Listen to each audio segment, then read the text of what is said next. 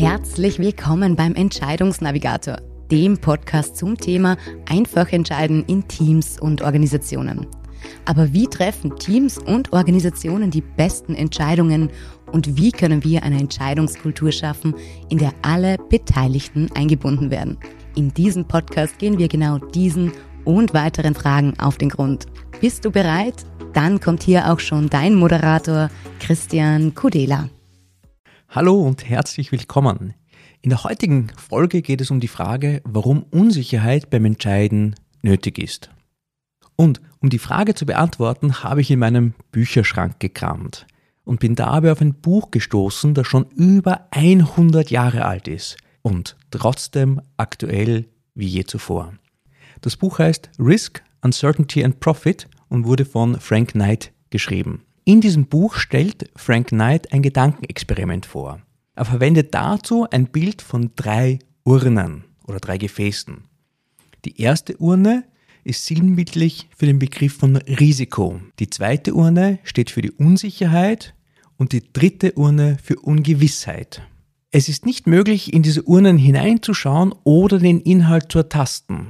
Deine Aufgabe ist, blind hineinzugreifen, um etwas herauszuholen. Und jedes Mal hineingreifen kostet dich 9 Euro.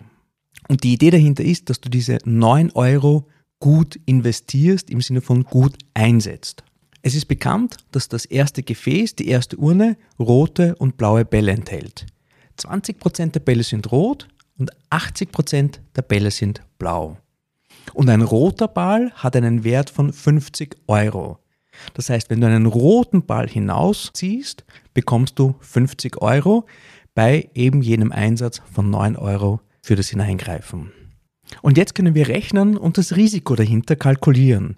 Gemäß der Wahrscheinlichkeit müssten wir also fünfmal hineingreifen, um einen Gewinn zu erzielen. Und fünfmal hineingreifen kostet uns 45 Euro und der Gewinn, den wir da rausziehen, ist ein roter Ball im Gegenwert von 50 Euro. Und vielleicht haben wir beim ersten Versuch gleich Glück, dann ist der Gewinn natürlich größer. Und vielleicht haben wir auch Pech und der rote Ball kommt erst beim fünften, sechsten oder vielleicht auch siebten Versuch. Aber auf Dauer, also auf lange Sicht, können wir mit einem Gewinn rechnen, solange sich die Rahmenbedingungen nicht ändern, also gleich bleiben. Und das bedeutet, das Ticket zum Hineingreifen bleibt bei 9 Euro und der Wert, den Gewinn, den wir mit einem roten Ball bekommen, wiegt 50 Euro. Und auch das Mischungsverhältnis zwischen den roten und den blauen Bällen muss gleich bleiben. Kommen wir zur zweiten Urne. Von der zweiten Urne wissen wir, dass sie ebenfalls mit verschiedenfarbigen Bällen gefüllt ist. Es gibt auch da rote Bälle, allerdings wir kennen nicht das Mischungsverhältnis der Farben. Und es kann sein, dass vielleicht 80% der Bälle rot sind, vielleicht aber auch nur 5 oder nur 1%. Und jetzt müssen wir Annahmen treffen. Wir können ein Worst-Case-Szenario und ein Best-Case-Szenario durchrechnen. Und wir können auch eine Anfangsinvestition tätigen.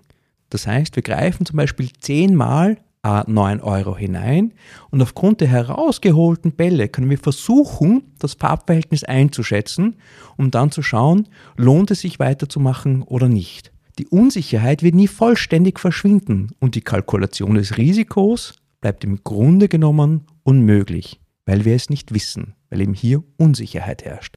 Kommen wir zur dritten Urne. Die ist noch weniger einschätzbar, denn wir wissen nicht, was sich überhaupt in diesem Gefäß befindet. Es ist möglich, dass sich Bälle darin finden. Vielleicht rote, es kann aber auch ein, ein Bleistift oder ein Kugelschreiber darin sein oder vielleicht am nächsten Tag Hackschnitzel. Wir wissen es nicht und niemand weiß es. Und niemand kann uns sagen, was wir beim nächsten Mal hineingreifen holen werden. Das ist jetzt nicht wirklich eine gute Situation, wenn ich mich auf ein Geschäft mit roten Bällen spezialisiert habe oder damit Gewinn machen möchte. Oder? Und ich finde diese Geschichte mit diesen drei Urnen so schön plakativ. Wenn in einer Urne Ungewissheit herrscht, sind Prognosen schlichtweg unmöglich. Bleibt, so wie in der ersten Urne, die Rahmenbedingung stabil, kann ich das Risiko berechnen und darauf basierend entscheiden, greife ich rein, greife ich nicht rein. Im Sinne von, spiele ich damit oder nicht. Und bei der mittleren Urne, also stellvertretend für die Unsicherheit, kennen wir nur einen Teil, der sich vielleicht ändern kann oder auch nicht. Und wir müssen unsere Entscheidung darauf basieren. Und weil manchmal Unsicherheit, Risiko und Ungewissheit so durcheinandergewürfelt wird und manchmal auch synonym verwendet wird, ist mir dieses Beispiel auch so wichtig und darum bin ich auch gleich damit eingestiegen. Unsicherheit ist so dieses Mittelding zwischen diesen beiden Urnen. Die Unsicherheit ist also der Unterschied zwischen dem, was wir wissen und vorhersagen und vorherrechnen können und dem, was wir eben nicht wissen. Und diese Unsicherheit bleibt auch bestehen, wenn mehrere zukünftige Entwicklungen möglich sind, wir aber nicht mit Sicherheit sagen können, was denn tatsächlich eintreten wird. Und genau dieser Umstand macht das Entscheiden unter Unsicherheit so spannend. Denn wir können nur die Vergangenheit mit Sicherheit beschreiben, also das, was wir erlebt haben oder woran wir uns erinnern. Die Zukunft, die ist immer unsicher. Allerdings können wir die Zukunft gestalten, das heißt wir können sie beeinflussen. Und das tun wir, indem wir Entscheidungen treffen. Das heißt auch für unsere Entscheidungen, für, für dein Entscheiden ist diese Unsicherheit enorm wichtig und wertvoll. Gäbe es keine Unsicherheit, würde das in Folge auch bedeuten, dass wir nicht mehr entscheiden könnten. Wenn alles klar ist, wenn alles berechenbar ist, wenn wir schon alles wissen, dann müssten wir uns doch gar nicht mehr entscheiden, weil es quasi schon entschieden ist und es nichts mehr zu entscheiden gibt. Und stell dir mal vor, wie das wäre, wenn alles determiniert ist, wenn jede Weggabelung in deinem Leben, wenn jede Entscheidung schon vorhergesehen oder fix ist. Du hättest dann keinen Spielraum mehr. Du hättest keine Chance mehr zu entscheiden, weil der Weg vorgegeben ist. Und genau das macht die Unsicherheit so wertvoll. Denn wenn alles klar wäre, könnten wir einfach auf die Mathematik zurückgreifen und die beste Lösung berechnen. Erst die Unsicherheit als solches erlaubt uns und gibt uns die Freiheit zu entscheiden. Und je größer diese Unsicherheit ist, desto wichtiger werden Entscheidungen. Mit der Entscheidung, die du triffst, reduzierst du die Optionen und tauscht die Unsicherheit, welcher Weg es denn werden soll, auf den einen Weg, der es wird. Und wenn du diesen einen Weg, wenn du dich dafür entschieden hast, dann gibt es noch immer ein Risiko. Das ist okay. Aber die Unsicherheit ist weg. Unsicherheit ist in diesem Zusammenhang unser Freund, dein Freund, weil erst durch die Unsicherheit hast du die Möglichkeit, überhaupt zu entscheiden. Und stellen wir uns noch mal vor, wenn alles sicher wäre, wenn alles determiniert und vorherbestimmt wäre, wenn es nichts zu entscheiden gäbe. Wie würden wir dann an die Themen Innovation herangehen? Wir brauchen nicht innovieren, weil es dann klar ist, welche Lösung die beste oder die richtige ist. Wie würde in einer Welt voller Sicherheit Kreativität aussehen? Würden wir dann Dinge wagen? Oder müssten wir überhaupt etwas wagen? Können wir noch was wagen, wenn alles sicher ist? Das heißt natürlich auch im Umkehrschluss, und ich weiß, ich wiederhole mich, je größer die Unsicherheit, desto größer ist unser Gestaltungsspielraum. Und sehr oft erlebe ich es, dass Führungskräfte, Entscheider und Entscheiderinnen diese Freiheit, also genau gesagt die Unsicherheit meiden, wie der Teufel das Weihwasser. Und die Frage ist, warum ist das so? Warum tun wir uns mit Unsicherheit als solches schwer? Die Reaktionen oder genauer gesagt die Abneigung, die viele von uns gegenüber der Unsicherheit haben, dabei handelt es sich um eine ganz normale Reaktion des Körpers, und zwar auf potenzielle Gefahren. Vor vielen Tausenden von Jahren konnten wir uns als Menschen noch nicht so in Sicherheit wiegen, wie es heute möglich ist. Und deshalb hat uns früher der Körper rechtzeitig gewarnt, wenn etwas unsicher war, also wenn diese gewohnte Sicherheit gefehlt hat. Wenn wir in eine Situation gekommen sind, die wir nicht kannten oder zum Beispiel auch nur ein Geräusch gehört haben, das uns unbekannt war, dann war es sicherer für uns, zu flüchten, unser Leben zu sichern. Und genau dieser Mechanismus, so banal er auch klingen mag, hat unser Überleben gesichert. Und der ist ganz tief in uns verankert.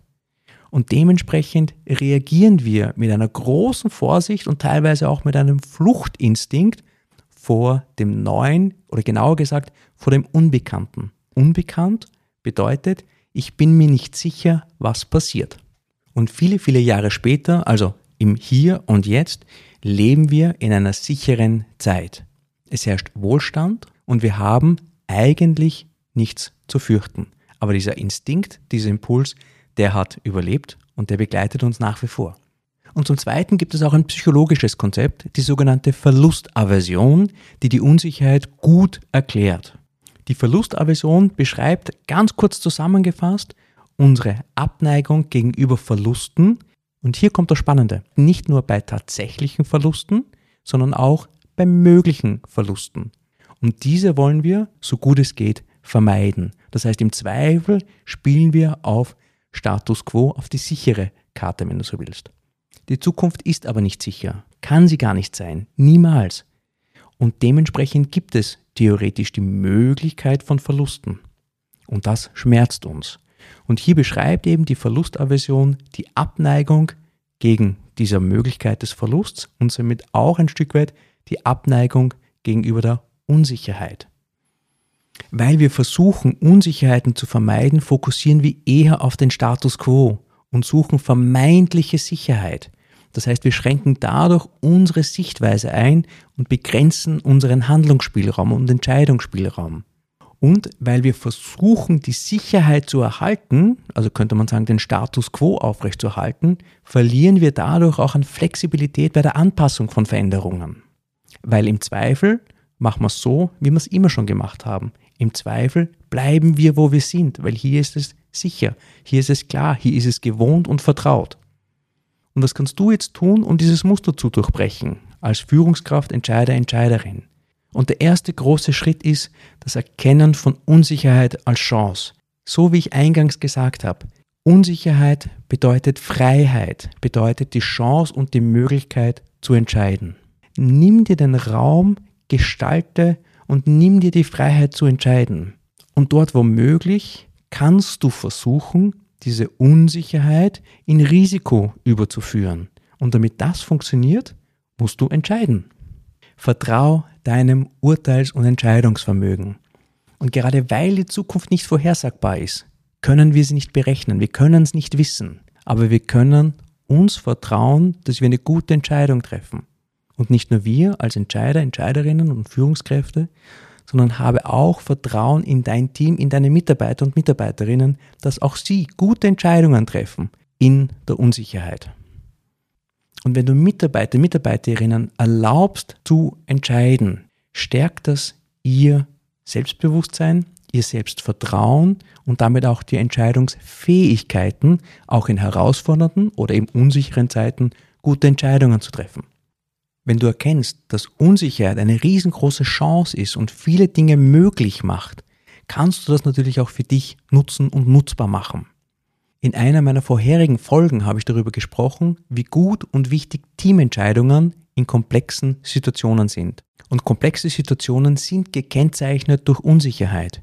Um also gute Entscheidungen unter Unsicherheit zu treffen, hilft es, nicht mehr alleine zu entscheiden, sondern Teamentscheidungen anzuträgern, weil du damit die riesengroße Chance hast, Diversität und Inklusion auch als Thema zu besetzen, indem du unterschiedlichste Personen, Expertisen und Hintergründe in die Entscheidung mit einbeziehen kannst.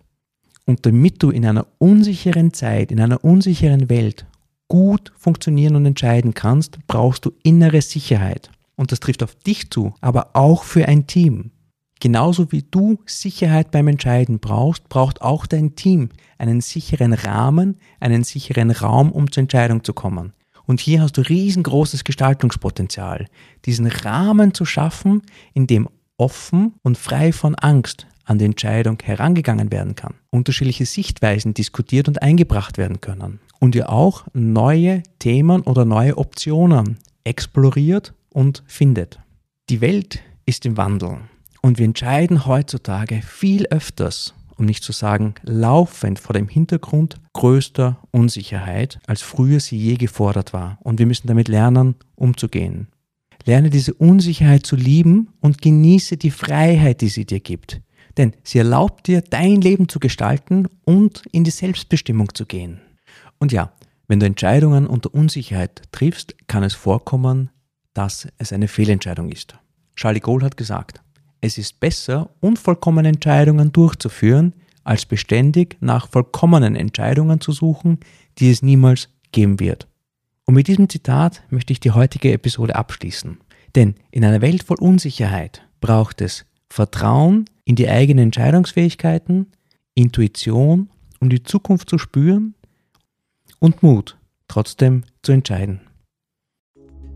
Das war die heutige Folge des Entscheidungsnavigators und ich hoffe, dass du wieder einige Impulse für dich mitnehmen hast können. Wenn du noch auf der Suche nach der nächsten guten Entscheidung bist, dann findest du alle weiteren Informationen auf unserer Website entscheidungsnavigator.com. Und wenn du das Thema Entscheiden in deiner Organisation anpacken willst, dann hast du jetzt die Möglichkeit dazu. Sichere dir einen Platz für dein unverbindliches Erstgespräch mit Christian. Gemeinsam schaut ihr auf deine aktuelle Entscheidungssituation und findet heraus, welche Schritte notwendig sind, um dich voranzubringen. Den Link dazu findest du ebenfalls unter entscheidungsnavigator.com oder in den Show Notes zu dieser Folge. Zu guter Letzt vielen Dank fürs Zuhören und wir freuen uns, wenn du auch beim nächsten Mal wieder dabei bist. Es ist deine Entscheidung.